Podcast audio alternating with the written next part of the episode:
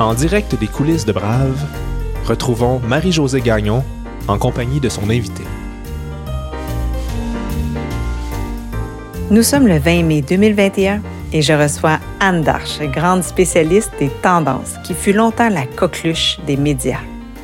Anne a eu une carrière fructueuse dans le monde de la publicité et est aujourd'hui administratrice de société. Celle qui roulait à 150 000 à l'heure s'est arrêtée à Brave pour nous raconter son histoire. Une histoire dont la trajectoire a été brusquement déroutée à la suite d'une terrible épreuve personnelle. Je vous invite à découvrir une femme brillante et vivante qui a fait le choix d'être heureuse.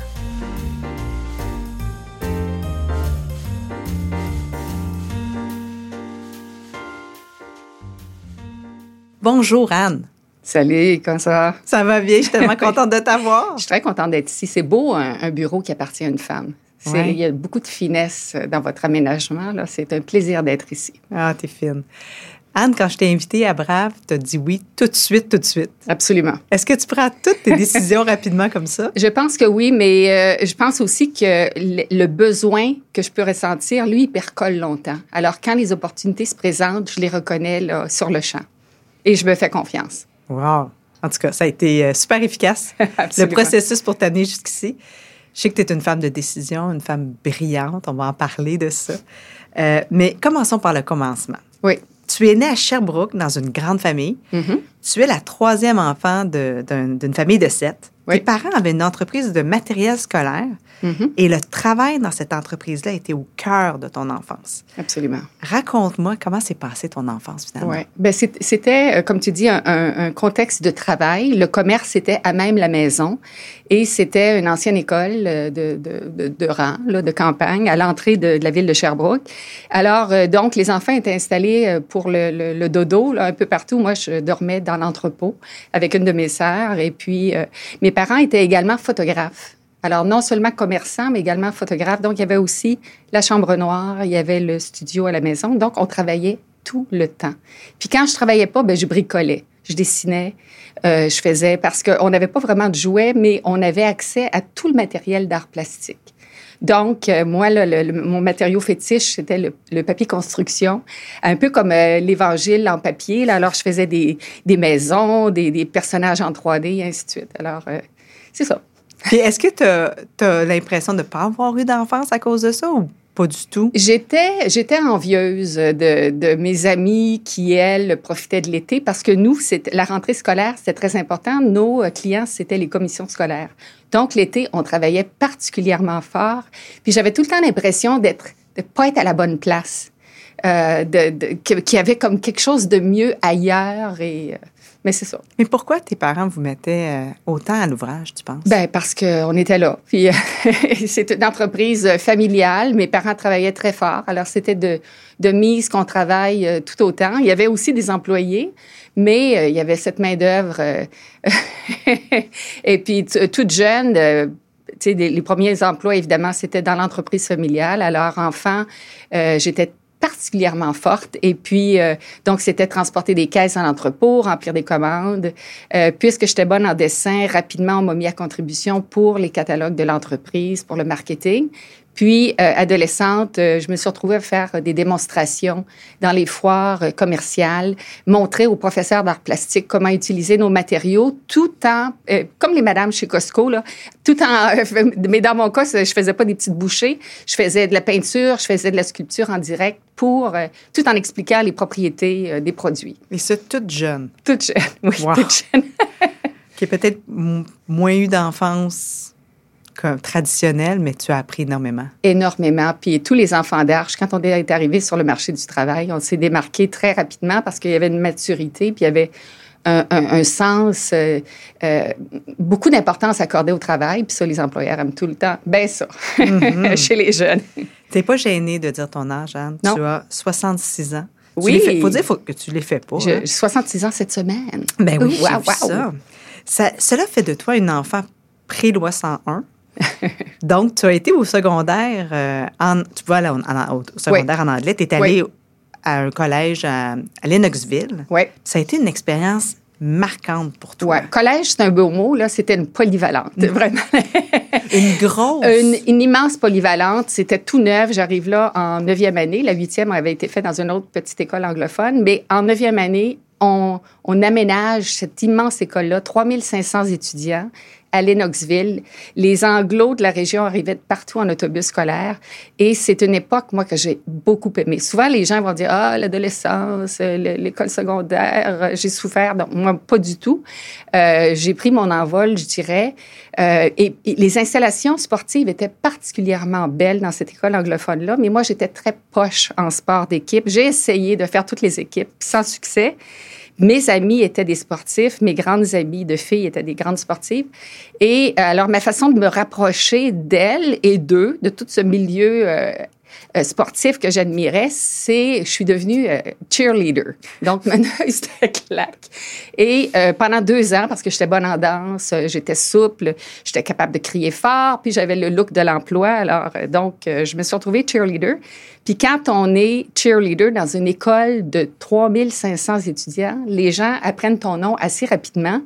Puis après ça, ben, quand arrivent les concours de Miss ci puis ça, euh, Mademoiselle euh, euh, graduation, Miss carnaval d'hiver, Miss Teen Sherbrooke, ben tu, tu, es, tu es nommé, tu es proposé. Alors ça, c'est, je dirais que c'est vraiment la période très intellectuelle de, de ma carrière. je me maquillais euh, tous les matins, je me frisais. Euh, écoute, c'était, il fallait que je maintienne cette image de cheerleader. Euh. Mais au moins, tu l'as vécu, tu sais. Tu n'as pas, eu ce manque-là rendu grande? Non, non, non, non, c'est ça, j'ai, passé ça. Tu l'as vécu à fond? Puis, Tout à fait. Puis là, tu as poursuivi des études au cégep et à l'université, hein, toujours en art, toujours en art plastique. Il n'y avait, il y avait rien d'autre qui, non, ben, t'allumait? Euh? Ben, je veux dire, euh, moi, il y avait plein de choses qui pouvaient m'allumer, mais puisque j'aimais des choses jugées superficielles par mon père, notamment, le fait que je me maquille, le fait que je, je, je suis tout le temps dans des concours de Miss puis de ça. Euh, donc, ils n'ont pas senti le besoin de me pousser. Euh, j'aurais pu facilement faire euh, sciences pures. J'aurais pu, tu sais, peut-être qu'aujourd'hui, je serais architecte ou euh, designer industriel. tu sais, j'ai une sœur qui est médecin, j'ai un frère qui est avocat, il y en a un autre qui est ingénieur. Mais moi, on m'a pas poussé parce qu'on s'est dit, ah, je sais pas trop. Tu sais, c'est comme... Il y, a... y avait une mauvaise perception? Oui, je pense que oui. Je pense que oui. Ouais, ouais, ouais. Parce on que on s'arrêtait. ta carrière. Euh, oui, puis je veux dire, euh, je veux dire, j'avais des bonnes notes à l'école. Là. Mm-hmm. Si ça m'intéressait, j'avais des bonnes notes. Mais euh, c'est ça. J'ai l'impression que on, nous classait dans des petites cases. Il y avait déjà le médecin, il y avait déjà un tel, il y avait tel. Alors elle, c'était pour être l'artiste, puis voilà. Mm. Ouais. Après ton bac, tu as continué à travailler avec l'entreprise familiale. Est-ce que tu te voyais travailler là toute ta vie à ce moment-là? Euh, ça, c'était un bac en design euh, mhm. graphique que j'ai terminé à l'Université Laval. C'était comme naturel pour moi de retourner dans l'entreprise familiale. Euh, puis on, m'y attendait, puis je, je me posais pas trop de questions à ce sujet-là. Et là, je retourne là, dans l'entreprise familiale. Puis là, ben, l'entreprise avait grossi un peu. Et puis, les, les, catalogues prenaient de l'ampleur. Et je me suis retrouvée à diriger une petite équipe euh, pour la fabrication de ces catalogues-là. Puis j'ai senti le besoin d'aller chercher des outils de gestion. Euh, j'ai demandé à mon frère qui dirigeait l'entreprise à ce moment-là euh, s'il pouvait me libérer euh, une journée semaine pour aller prendre des cours à l'université de Sherbrooke. L'entreprise familiale était à Sherbrooke. Et euh, c'est là que je me suis retrouvée euh, dans un cours de marketing, puis le prof de marketing m'a interpellée à la fin d'un cours, puis il m'a dit euh, viens, viens me parler de toi, tu m'intrigues un peu, t'es qui toi, tu fais quoi? Et euh, rapidement, il m'a dit ben tu devrais faire un MBA. Et moi, l'artiste slash designer, j'ai dit c'est quoi un MBA et, euh, tu sais, bon, j'avais, euh, dans, la vingtaine, début vingtaine à ce moment-là. Et euh, il m'a dit, ben va au fond du corridor, tu vas voir, va, va, au bureau de la secrétaire du programme MBA, prends un formulaire, puis je vais te, je vais te servir de mentor et tu peux même aller chercher des bourses, puis je vais t'aider. Fait que là, ce gars-là, il a Gaëtan Couture. Oh, euh, il, a, il, a, vraiment transformé ma vie, ce gars-là. Alors, euh, donc, euh, j'ai fait application pour les bourses, j'ai eu les bourses, j'ai fait application pour le MBA, j'ai pu entrer, malgré le fait que je n'avais pas tellement de maths à, mon crédit, mais je leur ai comme laissé entendre. Ils ont voulu entendre que j'avais fait des maths, euh, ce qui n'était pas le cas. Mes dernières maths, c'était en neuvième année. Des maths fortes, mais quand même. Alors, j'ai pédalé un petit peu le premier semestre. Il n'y avait pas le, fameux GMAT que tu devais passer avant de commencer à, ce moment-là? Non, non, c'est ça, c'est ça. Et puis... Euh, Donc, tu es arrivée, là? Je suis arrivée, là, c'est ça, à froid, là, puis euh, avec un peu de rattrapage, n'est-ce pas, au niveau des mathématiques notamment. Mais, euh, puis le premier semestre, j'étais sur le gros nerf. puis on, était formés en équipe, là, avec, avec une diversité. Tu sais, il y avait typiquement par équipe, il y avait un ingénieur, un avocat, non, puis une personne oddball, un peu comme moi. Et euh, on, travaillait en équipe, on étudiait en équipe, puis l'ingénieur mettait beaucoup de pression sur le groupe euh, et j'en ressentais jusqu'à temps qu'arrivent les premiers résultats d'examen, puis j'avais la même cote que l'ingénieur. Fait que là, je me suis dit, all right, girl, back in the bars. fait que ça, ça m'a enlevé énormément de pression. C'est comme si on t'avait caché quelque chose. C'est pas, euh, je veux pas accuser personne, mais j'ai l'impression qu'il y a quelque chose qui n'était pas dans ta vision, non, qui, qu'on t'a obstrué. Oui, puis c'est souvent comme les autres qui disaient, hey Anne, tu serais bonne dans telle chose. Ah, tu pensais à faire ci, as-tu pensé? Puis là, puis là, euh, je me disais, ah ben ok, si lui pense que je peux le faire, je vais le faire. c'était très particulier. Puis comment ça s'est passé avec ton père? Parce que, dans le fond, tu as quitté l'entreprise familiale à ce moment-là. Oui, c'est ça. Alors ça, ça n'a pas très bien été parce que lui, euh, j'avais, il me voyait dans l'entreprise familiale apprendre le marketing, puis euh, bon. Et euh, puis, il m'avait acheté une auto, la, la voiture d'entreprise. Tu sais, j'avais des privilèges en tant que deuxième génération. Et euh, donc, j'ai dû racheter l'automobile sur le champ. Euh, puis, euh, il, a tenté de me décourager de ces études-là. Et puis, mais ça, c'est mal me connaître, malgré le fait que c'était mon père.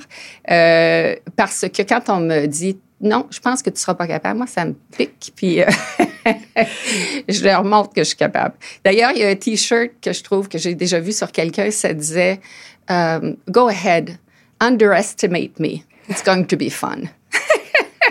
oh mon Dieu, je te comprends tellement. Mais c'est pas curieux d'avoir un père qui est aussi ton patron. Comment comment as vécu avec ça puis comment tu as grandi avec ça?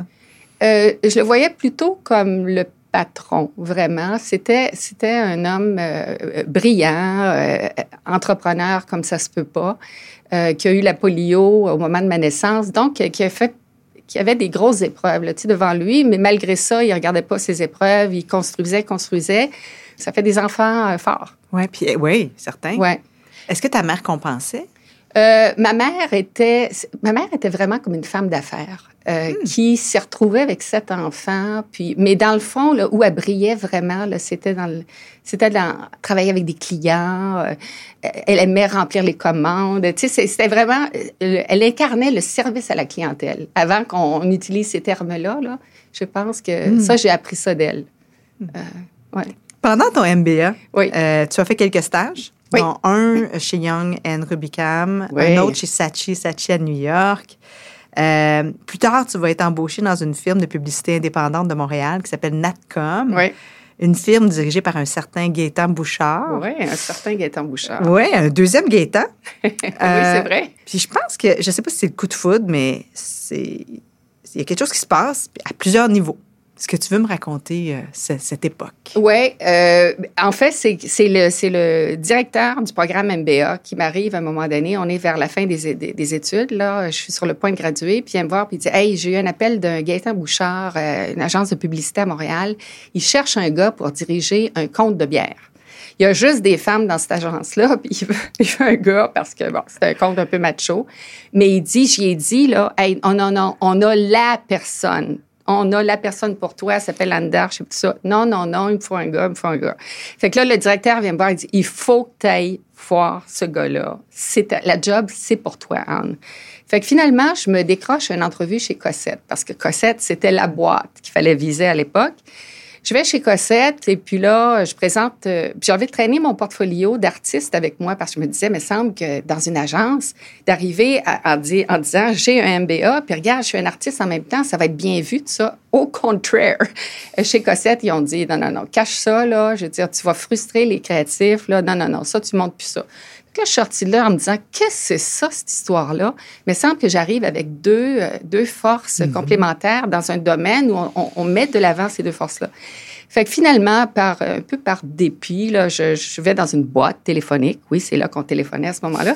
Et euh, je téléphone chez Natcom, Gaëtan Bouchard. J'ai dit, Monsieur Bouchard, je peux aller vous voir. Je suis à Montréal. Je peux aller vous voir dans 10 minutes, dans 20 minutes, dans 40 minutes. Je ne donnais pas le choix, le pauvre. Il a dit, Euh, euh, OK, euh, 20 minutes. Fait, je, suis débarquée là. Et puis, euh, l'entrevue s'est très, très bien déroulée. Lui, il était enthousiaste devant mes, mes, réalisations de design graphique. Euh, le- vraiment, là, lui, là, il a adoré ce qu'il entendait, ce qu'il voyait. Et euh, ça n'a pas pris de temps que j'ai eu une offre euh, pour aller travailler là. C'est ce que c'est ce que j'ai fait, c'est ce que j'ai accepté. Puis ben, ça a transformé ma vie, n'est-ce pas? Parce que Monsieur Gaëtan Bouchard est devenu mon mari. Euh, c'est devenu aussi mon collègue, mon euh, collègue de travail. Euh, c'est devenu euh, le père de mes filles. Donc c'est ça. C'est devenu aussi ton partenaire d'affaires? Parce que absolument. parce absolument. que il t'a vendu des parts, tu as acheté des parts, il t'a donné des parts, je sais il pas, m'a mais donné des parts puis parce devenu que ouais, propriétaire. ouais, ouais, ouais, ouais. Pensez-y deux secondes. Sa vie professionnelle et personnelle a pris le plus heureux des tournants après un appel résigné. Comme quoi, le meilleur des scénarios est parfois bien discret.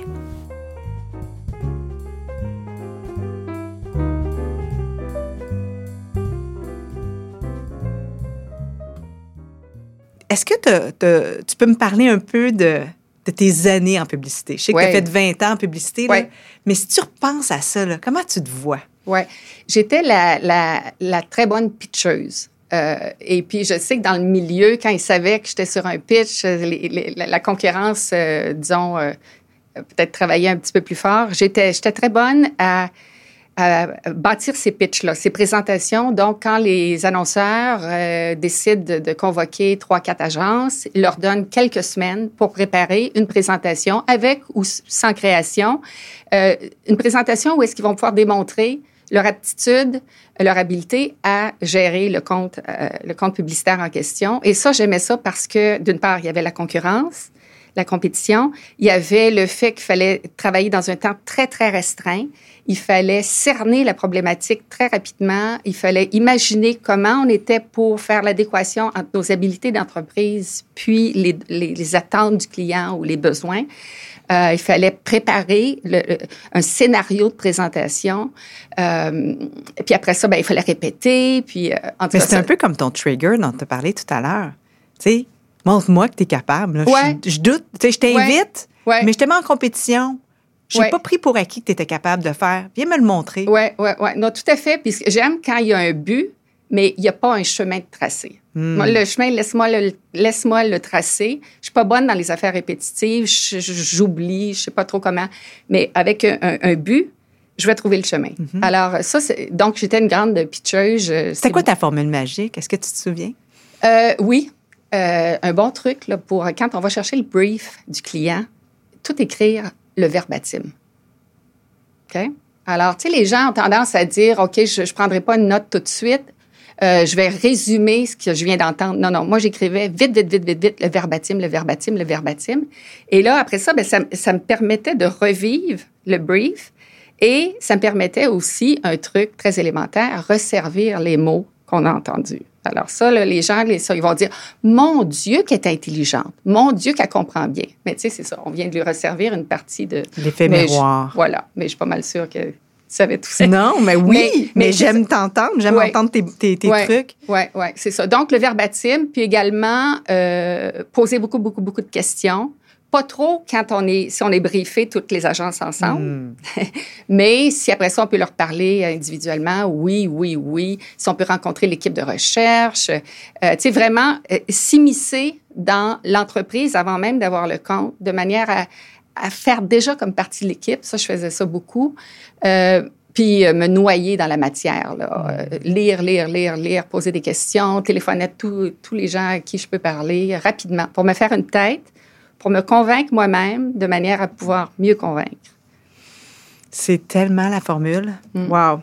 Euh, Et parallèlement, c'est ça que tu dis dans ta bio, puis je veux comprendre. Ouais. Parallèlement à, ta- à ton travail chez Natcom, Ouais. de, de dirigeante, euh, de, de, de, de pitcheuse, etc., tu vas développer ton expertise en prévisibilité des tendances, en je ne sais pas comment tu appellerais Ouais, ça, ouais. mais tu vas devenir, euh, si- les gens En se souviennent, euh, oui, ouais. mais la fête popcorn du Québec, celle par qui, tu sais, si on veut savoir ce qui s'en vient, Ouais. on, on invite Anne Darche à notre Ouais. émission de radio, à notre émission de télé. Tu en as fait énormément. Comment ça a commencé, cette histoire-là? C'est une merveilleuse question parce que ça me permet de mettre quelqu'un en valeur. C'est, j'étais, euh, euh, Gaëtan Bouchard, mon collègue et conjoint, euh, voulait que je prenne la présidence de l'agence. Là, on est en 88.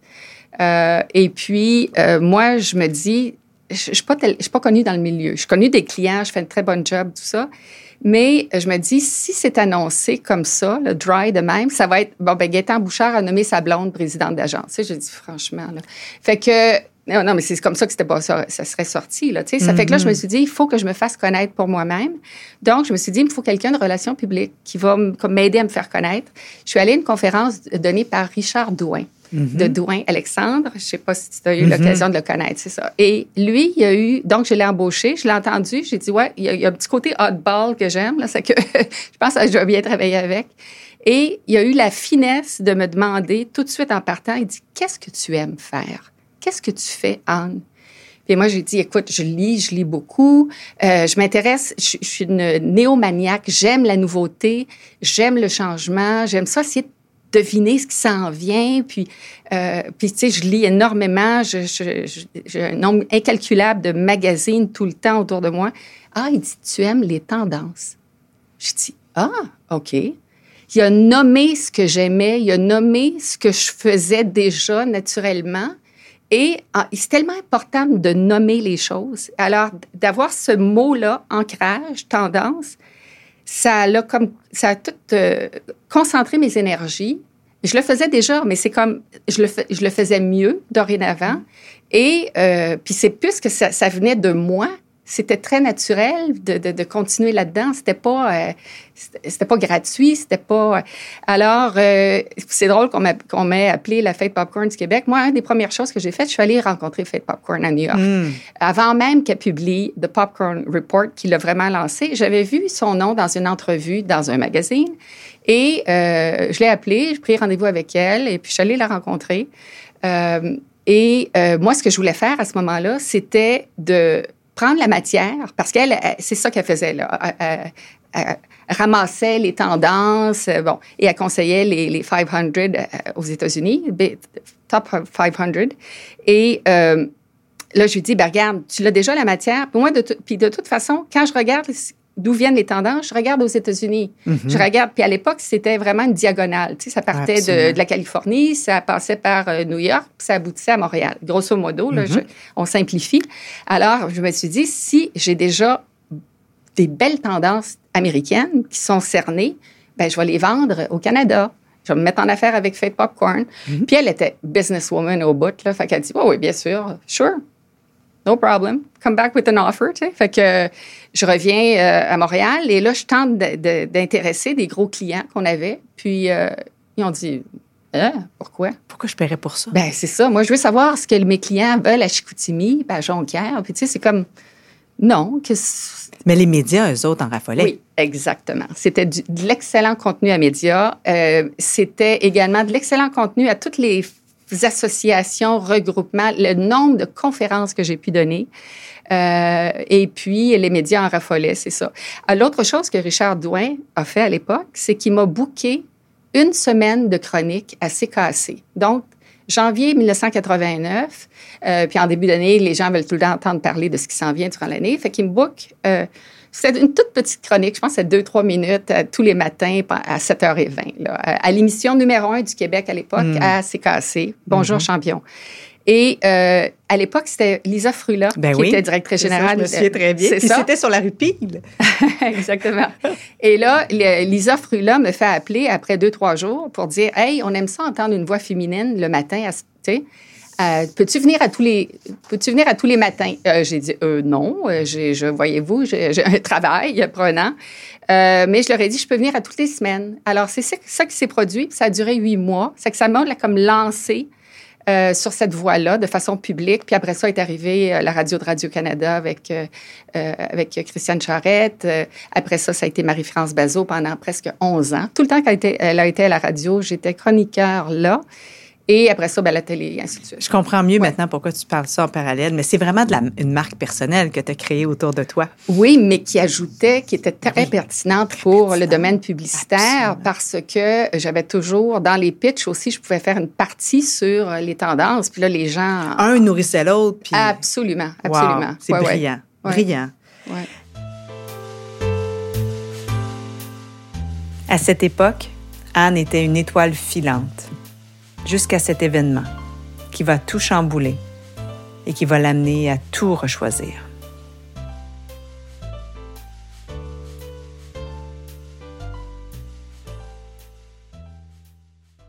Tu es dans, la trentaine. Oui.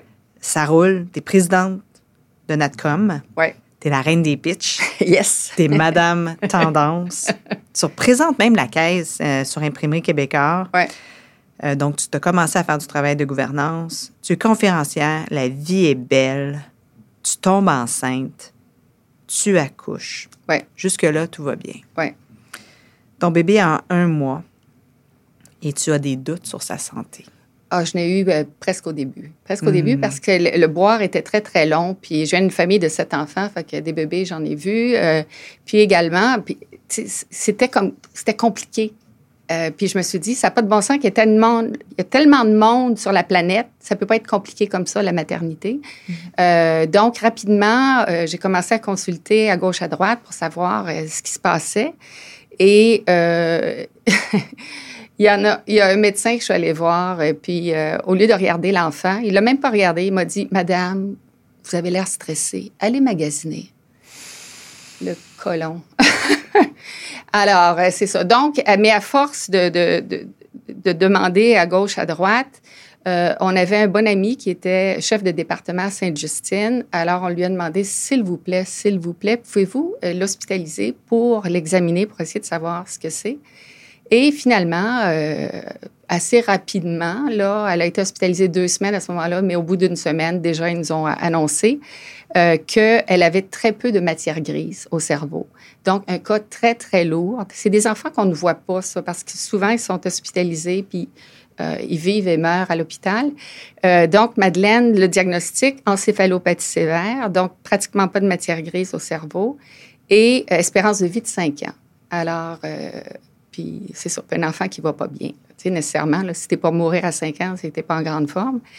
Alors là, bien évidemment, là, c'est, un hell of a pivot.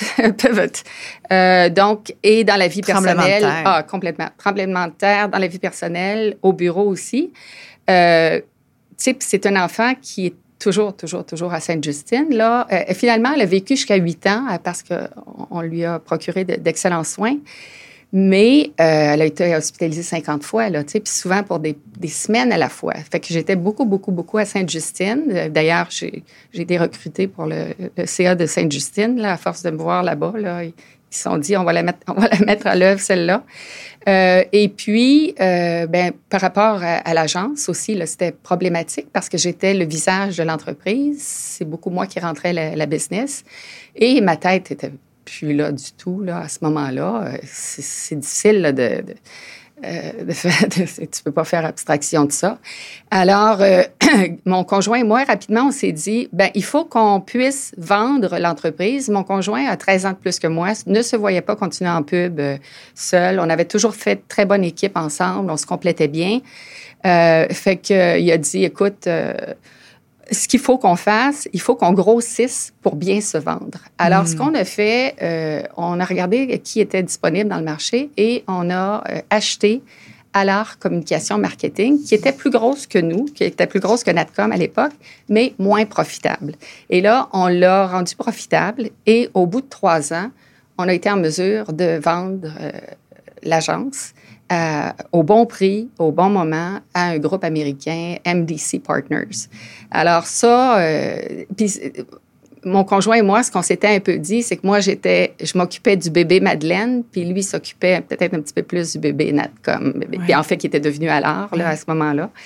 Euh, puis, euh, fait que c'est ça. Fait que moi, euh, à un moment donné, euh, quand on a vendu, euh, ben, on nous fait signer des contrats là, de, pour rester dans l'entreprise pendant un certain temps, là, pour pas que les clients quittent avec nous. Et mais on, a, on a eu la gentillesse de me laisser partir avant. Mon chum est resté un peu plus longtemps dans l'agence. Puis euh, moi, à ce moment-là, euh, j'avais besoin de j'avais besoin d'un break. Il euh, faut dire aussi que entre temps, Madeleine est décédée. Madeleine est décédée le 11 septembre 2001. Hmm. je sais, euh, Marie-Josée, que c'est la, journée où tu as parti ton entreprise. C'est tellement insignifiant. non, ça ne l'est pas. Par rapport À, ce qui t'est ah, arrivé. Oui, oui, mais écoute, euh, c'est une journée qui est mémorable pour tout le monde. 20 hein. ans cette année. Oui, oui, c'est ça. Hmm. Ça fait que, donc, euh, après son décès, Madeleine, là, c'est ça, je, je, suis restée comme un an de plus dans l'entreprise, mais c'était pas... Je ben, n'étais pas très productive, je pense. Et euh, on a accepté de me laisser partir. Et euh, ce que j'ai fait, j'ai loué un studio euh, pendant deux ans. J'ai fait de la peinture, patati patata. Et au bout de deux ans, j'ai mis la clé dans la porte, puis je me suis dit, bon, mais ben là, j'ai le goût de travailler, parce que j'aime mm. ça, travailler. Mm-hmm. Mais ce que je veux dire à travers tout ça, un moment très important, pivot, heureux, c'est qu'on a adopté euh, un enfant en Chine. Alors, quand Madeleine avait euh, Madeleine était rendue peut-être à deux ans, puis on est arrivé, on est revenu à Montréal avec euh, Nina, euh, qui a maintenant 26 ans. Alors, hmm. c'est ça, parce que je je me voyais pas me limiter à, une expérience si malheureuse au niveau de la maternité, parce hmm. que je me disais peut-être que je passerai pas à travers. Fait hmm. on peut appeler ça de la résilience, on peut appeler ça un, un réflexe de survie, mais je mhm. pense que c'était le bon réflexe à ce moment-là d'aller adopter euh, rapidement. J'aimerais ça qu'on revienne au moment où tu apprends que ton bébé, Madeleine, est, malade. Qu'est-ce qui se passe dans ta tête?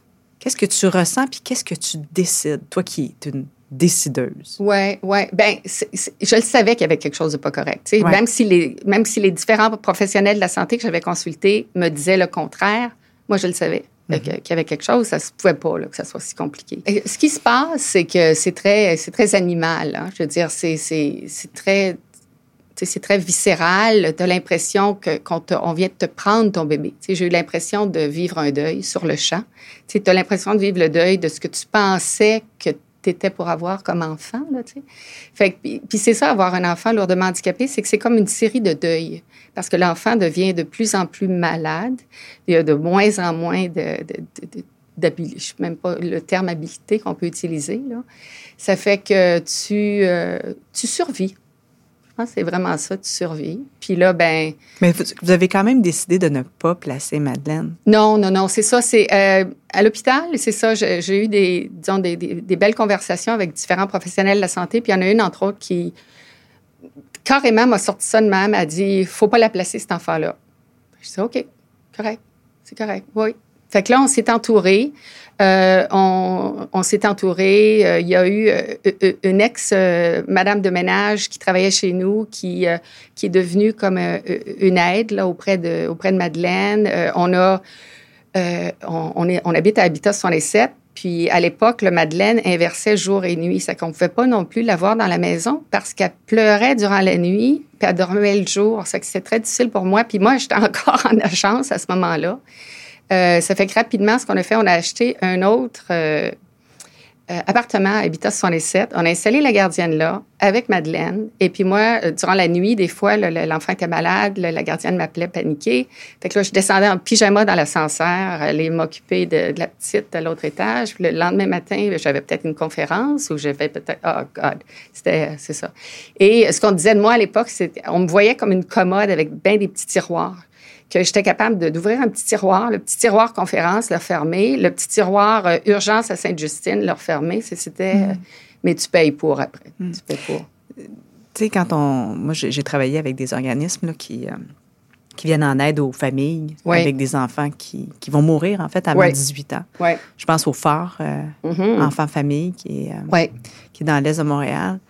Euh, un organisme fantastique. Fantastique, auquel j'ai pu, euh, effectivement, comme toi aussi, contribuer bénévolement. Euh, c'est très important.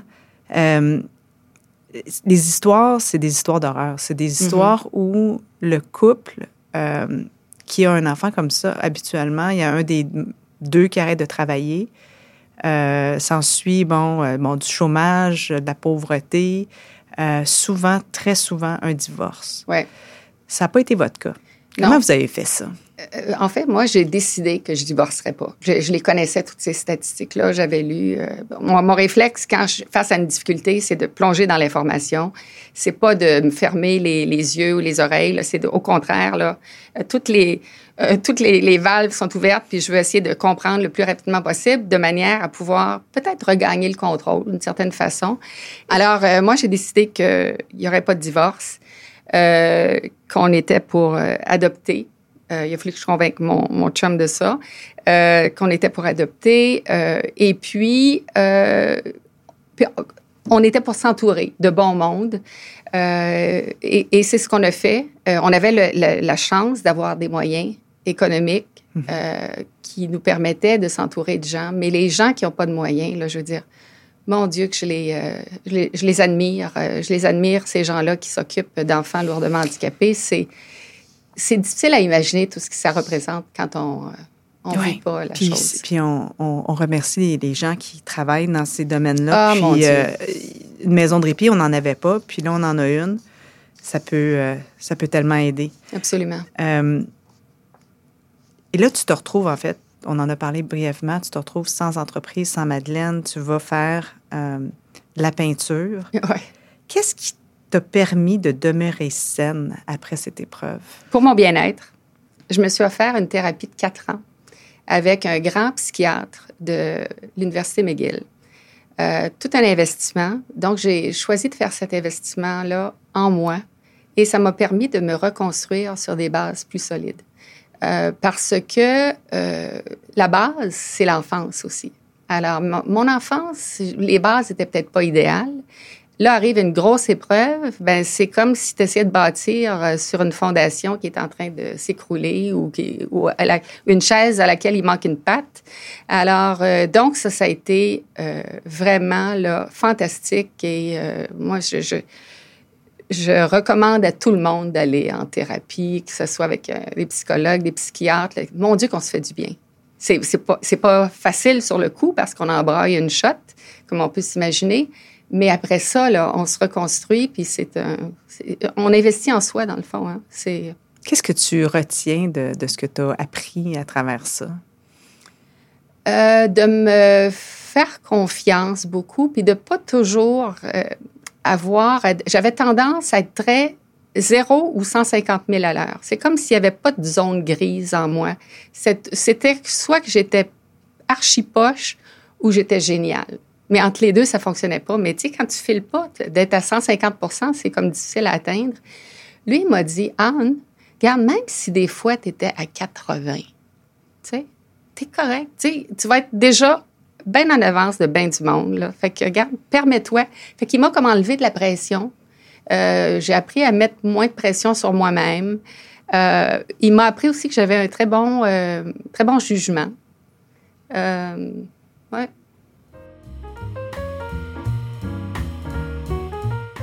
Grosse leçon pour les super performants et les super performantes parmi nous. Se mettre à 80 de nos capacités.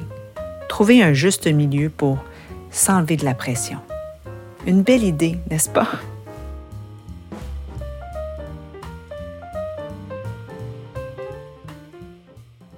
Puis à un moment donné aussi, euh, tu t'es rendu compte que tu étais très intelligente. Et là, c'est moi qui le dis, c'est pas toi. Mais on a parlé de ça, puis j'ai vu que tu avais été euh, impliquée dans Mensa. Oui.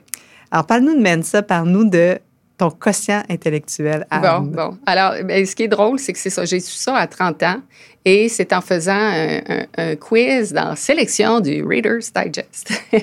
et le quiz disait, ben, c'est bon, passez ces, petits, euh, ce petit examen-là et si vous réussissez très bien, ben, euh, vous êtes peut-être une candidate pour Mensa, vous viendrez passer le test. Alors, c'est ce qui s'est passé. J'ai eu des très bons résultats dans mon petit quiz. Je allée passer le test et je l'ai, euh, passé haut la main. Là. Euh, on, on m'a classé dans le 1% supérieur des quotients intellectuels. Alors ça, donc, ça me qualifiait pour Mensa, ça me qualifie pour d'autres groupes aussi. et ça, ce que ça a fait, c'est que ça m'a donner confiance en moi, c'est sûr. Et parce que je me, je me sentais tellement déficiente dans tellement de secteurs. Puis souvent des choses que les, la majorité des gens vont maîtriser aisément. Moi, là-dedans, je suis archi poche. Euh, Donne-moi un ben, exemple. Je sais pas moi, taper à la dactylo correctement, euh, conduire manuel, euh, jouer au golf. C'est comme c'est comme s'il fallait tout le temps, à chaque fois que je réinvente la façon de le faire. C'est comme si j'oublie, j'ai une mémoire horrible, j'oublie les choses élémentaires. Fait que je me disais, écoute, je suis donc bien conne, ou ben je suis donc, euh, tu sais, donc ça, ça m'a, ça m'a donné confiance dans mon, dans mon intellect et ça de manière à ce que quand je suis face à des épreuves, ben, je me dis, bon, OK, T'es capable, là? Regarde, mets le temps qu'il faut, ou bien euh, va chercher l'information, puis euh, lis-le deux fois s'il faut, mais tu, tu you're gonna do it. You can do it, girl. fait que c'est ça. Hmm. Voilà. c'est super. mais euh, ça, il y a un lien aussi entre ça puis ta capacité de voir les tendances. Oui, sûrement, sûrement. Moi, mon, c'est ça, mon, truc magique, c'est de, me noyer dans l'information. C'est ça que je fais. Je lis très vite. Je lis presque en diagonale, souvent. Euh, et euh, donc, aller chercher de l'information, poser des questions, euh, nourrir mon instinct. Parce qu'on pourrait penser que la prospective, oui, c'est sûr qu'il y a de l'instinct là-dedans, mais je le nourris beaucoup, cet instinct-là. ça ne veut pas dire que je vais me rappeler de mot pour mot de tout ce que je vais lire ou euh, souvent ça finit comme dans un je vois ça comme un gros magma d'informations euh, mais qui nourrit de toute évidence mon instinct de manière à ce que quand je suis face à une nouveauté ou un, changement je peux presque tout de suite le classer puis me dire oui ah ça ça va marcher. Ah oui je, sens que ça va marcher parce que j'ai fait toutes ces lectures là dont peut-être j'ai oublié le, détail mais c'est ça. Ça, me, nourrit, ça encadre. Vraiment, je, viens de comprendre, en fait, pourquoi on t'a tellement vu et moins vu. Évidemment, il y a l'histoire de Madeleine, mais il être capable de se mettre à 75% de son 150 000 à l'heure tout d'un coup. Puis je, veux comprendre la transition de carrière, parce qu'évidemment, il y a beaucoup de gens qui nous écoutent qui sont là-dedans. Euh, et toi, donc, tu n'as pas décidé, après tes deux années de peinture, de retourner dans une boîte de pub. Là. C'était pas ça. Là. Non. Fait que peux-tu me parler comment tu t'es créé une nouvelle job, créé une nouvelle carrière? Oui, oui, oui. Ben, pendant un bout de temps, je me suis demandé, j'ai dit, qu'est-ce que je vais faire quand je vais être grande? Là, tu sais, là? Parce que, bon, j'avais fait l'agence de façon, l'agence de publicité de façon très intense pendant 20 ans. Après ça, euh, un mini retour euh, du côté artistique pendant deux ans pour me convaincre que non, dans le fond, je suis, je suis plus une femme d'affaires qu'une artiste. Et puis, euh, mais bon, à un moment donné, je vois deux amis euh, qui se parlent et qui, se disent, puis deux, deux, filles avec des profils assez atypiques, euh, qui sont en train de se dire à quel point elles aiment euh, suivre le cours du collège des administrateurs de société, puis comment que ça va être le fun, la gouvernance, puis c'est ça. Et puis moi, le souvenir que j'avais de la gouvernance, c'était dans les années 90, justement, euh, désigné par la Caisse de dépôt sur, sur il y avait aussi Investissement des Jardins, mais il y avait eu, bon, Imprimerie Québécois. Et puis l'image que j'avais gardée de la gouvernance, c'est que c'était une affaire de gars, c'était une affaire de finances. On parlait essentiellement juste de finances dans les conseils d'administration. Fait que là, je me disais que sais, je les dérangeais, là, avec des questions par rapport euh, au personnel ou par rapport au marketing. Ben, tu sais, c'était comme euh, jugé... Euh, superflu. Superflu, superflu, exactement, superflu. Hmm. Alors que là, je voyais ces deux filles-là parler de ça, puis je me suis dit, merde, on dirait que ça a changé la gouvernance. Ça fait que Hmm. sur le champ, je veux dire, je suis revenue, c'était un petit déjeuner. je suis revenue du petit déjeuner. J'ai cherché le Collège des administrateurs de société, puis je me suis inscrite. Une autre décision rapide. Très rapide. Puis je veux dire, je me, le cours, euh, il y avait une place, euh, il y a une place qui s'est libérée. Ça fait que j'ai commencé, euh, je pense, quelques jours après. Là. Tu sais, c'est, ça. Ça, ça s'est fait très rapidement. euh, et puis, ça a été tellement la, la bonne décision. Puis je, je l'ai, je l'ai enligné assez vite, là, ce cours-là aussi. Euh, et très rapidement, quand j'ai fait laisser savoir que j'étais de retour en gouvernance, ben là, euh, la première qui m'a appelée, c'est euh, Christiane Germain Mhm. euh, de Germain Hôtel. Je suis toujours sur ce conseil d'administration-là avec grand plaisir. Il y a eu aussi Jean-Pierre Léger de, de Saint-Hubert qui m'a appelé. Bon, ça, ça a été vendu depuis. Euh, puis après ça, la Caisse de dépôt euh, m'a approché. Euh, je, je suis désignée à nouveau par la Caisse de dépôt sur KDC One, qui est un, un, grosse, un gros manufacturier de produits euh, de beauté, euh, santé, euh, ainsi de suite. Là, on a des usines partout sur la planète. Euh, ensuite de ça, il y a Premier Tech également euh, à Rivière-du-Loup. Et euh, deux autres conseils d'administration, 48 North. Là, euh, on devrait... euh, Exo a annoncé il n'y a pas longtemps qu'on était pour être acheté par Exo. Alors ça, ça s'est produit cette semaine. Et puis, euh, mon bébé sociétal, euh, l'organisme de mural le MU, qui transforme Montréal en musée à ciel ouvert. Euh, puis notre murale la plus connue, ben, c'est celle de Leonard Cohen, ouais. la, la magnifique murale là, qui est devenue un, un incontournable pour Montréal, là, sur la rue Crescent. Quel beau coup. Oui. Ça fait six conseils. C'est quand même beaucoup. Est-ce que c'est pas mal le maximum? Euh, non, puis je veux dire, il y a, il y a du, des va-et-vient. Là, tu sais, quand, euh, quand le- la transition, euh, la, la vente à Exo va se conclure pour 48 North, ben, ce, ce board-là disparaît. c'est plus cinq parce que là, j'ai calculé Oui. Saint-Hubert, justement, C'est ça. qui, euh, qui, des- qui, qui- qui a été vendu Oui, également. c'est ça. C'est ça. Fait qu'il y a quand même de- du va-et-vient euh, sur les conseils d'administration.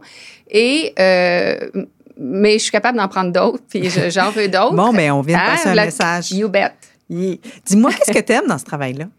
J'aime, euh, je me retrouve un peu comme euh, au MBA, c'est-à-dire que c'est de travailler en équipe avec des gens qui ont des backgrounds différents, puis on travaille ensemble vers l'atteinte d'un but noble qui est de de- de- de- d'encourager cette équipe de management-là, de s'assurer que les, les grandes décisions sont les bonnes. Euh, je trouve ça, euh, je trouve ça fascinant. Puis, euh, je me sens tout à fait à ma place. J'amène, euh, je pense, une diversité, non pas seulement de genre, mais également d'expertise.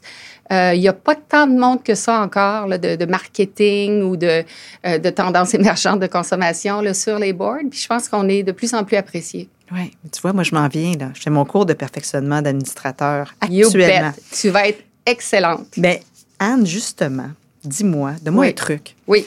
Comment. C'est pas un travail facile, hein, le, le travail d'administrateur. Puis, il- il- il- il- disons qu'il se complique. Hein? Il Oui. se complique avec, Oui. le, avec le temps. Euh, il y a un équilibre entre le, le, le membre indépendant Oui. puis le membre qui fait équipe avec la direction, avec les autres membres du conseil, mais qui, par ailleurs, exerce son, son devoir de diligence. Oui. Comment trou- euh, trouve-t-on le juste ton, le juste... Tu sais, comment peut-on réussir dans un cadre aussi étroit? Euh, en fait, chaque board est différent. Euh, la, la- la- la façon de se comporter sur un conseil d'administration peut varier un peu d'un conseil à l'autre. Il y en a d'autres, ça va être vraiment le arm's length, là, tu sais, vraiment là, euh, par rapport au management. Il y en a d'autres, souvent peut-être un plus petit board ou une plus petite entreprise où on devient un peu plus comme des mentors et, des conseillers. Ça fait que je pense qu'il faut, euh, lire le board assez vite. Il faut comprendre pourquoi, faire un peu son due diligence aussi par rapport à la santé de l'entreprise et la, qualité du management et tout ça. Mais euh, aussi euh, euh, voir où est-ce qu'on peut aider le plus. Est-ce que c'est vraiment euh, de, tout mesurer, tout euh, vérifier? Euh, oui, ça, il faut le faire. Mais est-ce que c'est aussi d'anticiper ce qui s'en vient? Puis moi, je pense que la responsabilité d'un board, c'est vraiment de voir plus loin, essayer de voir plus loin que le management qui est dans les affaires courantes quotidiennes et qui a peut-être pas ce loisir de tout le temps essayer de se projeter 5, 10 ans devant. Alors, le, le board est là pour le long terme. Euh, Puis, tu sais, pour revenir à ta question, comment est-ce qu'on on- comment est-ce qu'on peut juger de la façon d'agir sur quand on embarque sur un conseil d'administration, à, quelle distance on se tient du management ou pas? Euh, dans les entreprises familiales, euh, souvent, je m'aperçois que je, je, me rapproche peut-être un petit peu plus. Euh, euh, on, m'intègre un peu plus, puis j'agis peut-être un peu plus comme mentor, ce qui est fort agréable parce que moi, je, viens d'une entreprise familiale aussi. Alors ça, j'ai, disons, cette sensibilité-là.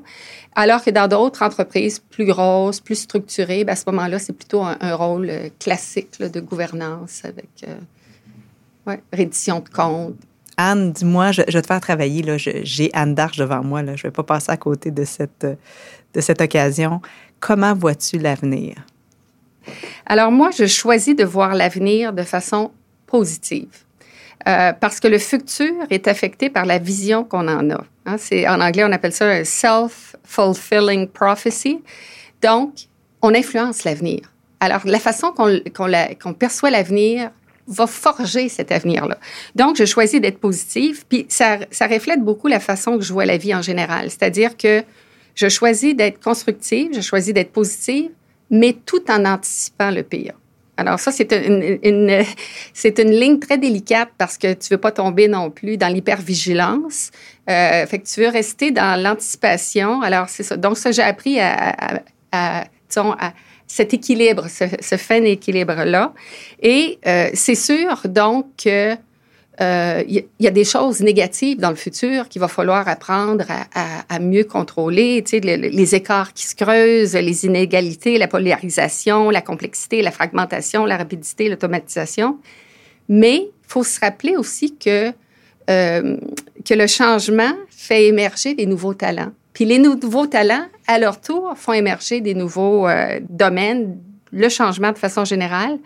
Fait que, disons que je te laisse avec une tendance que j'aime, que je surveille, c'est euh, le retour des polymathes, euh, c'est-à-dire des experts généralistes. OK? Des gens qui, sont, qui ont des connaissances dans plusieurs domaines ou du moins un intérêt pour, plusieurs domaines qui ne sont pas nécessairement euh, typiquement associés l'un à l'autre. Parce que moi, je crois beaucoup que les, bonnes idées résident aux frontières des domaines. Euh, donc, euh, je pense que les gens qui vont être en mesure d'arriver avec plus d'une corde à, leur arc, là, puis des, cordes différentes, là, puis un arc assez large, là, je pense que c'est euh, vers ça qu'on s'en va. Puis, ouais. Ça me fait penser au, programme Arts et Sciences. Ah oui, oui, tout à fait. Les SLA aussi au cégep, Sciences, Lettres et Arts. Super. C'est des, des, des cerveaux extraordinaire qu'on est en train de construire. Oui, ben c'est des, tu sais, Léonard de Vinci, tu sais, Renaissance man, Renaissance woman. Tout à fait. Absolument. Je pense qu'on retourne à ça. Anne, euh, on va terminer avec notre questionnaire brave. Oui. Que fais-tu chaque jour pour te donner du courage? Oui, moi j'ai un verre d'oreille qui se déclenche presque automatiquement quand je mets les pieds au sol le matin. Et euh, c'est Graciosité de René Claude. Alors c'est c'est le début d'un temps nouveau, la terre est à l'année zéro. Alors euh, du René Claude le matin, ça part très bien la journée. Hmm. Et c'est quoi être brave pour toi? Euh, anticiper le pire tout en demeurant positive et constructive. Et qu'est-ce que tu te dis pour t'encourager? Très simplement, ah ouais, t'es capable. Et c'est pas mal ce que je dis à mon entourage également. À quel moment de ta vie n'as-tu pas été brave? Euh, je suis pas brave à chaque fois qu'il est question que je, bouge, que je fasse du sport. Euh, physiquement, je suis euh, momoun, momoun. Et quelle personne incarne le mieux le courage à ton avis? Pour moi, c'est pas une personne, c'est des groupes de gens. C'est les femmes monoparentales, c'est les immigrants qui arrivent avec puis qui doivent repartir à zéro. C'est bien sûr aussi euh, les parents d'enfants handicapés. Euh, on est entouré de gens très braves, très courageux, on ne le sait pas toujours. Qu'as-tu envie de dire aux jeunes pour les encourager? Alors, aux jeunes femmes euh, qui se posent trop de questions avant de foncer, je leur pose cette question très plate je leur dis, qu'est-ce qu'un gars ferait à ta place? Ben, fais donc ça. Hein? Ou autrement dit, attends pas de tout savoir et maîtriser avant de foncer. Fake it till you make it, girl. voilà. Anne, ça a été une grande joie pour moi de t'avoir au micro de Brave. Alors, merci infiniment pour ton passage. Je te souhaite un excellent été, une très, très belle vie et plein de conseils. Ouh, une belle vie. Merci beaucoup, Marie-Josée. Vous l'avez sûrement remarqué, je suis une grande admiratrice d'Anne d'Arche. Je suis impressionnée par son intellect, son énergie, sa, curiosité, sa capacité à créer des liens. Anne, c'est un modèle pour toute une génération de femmes comme moi.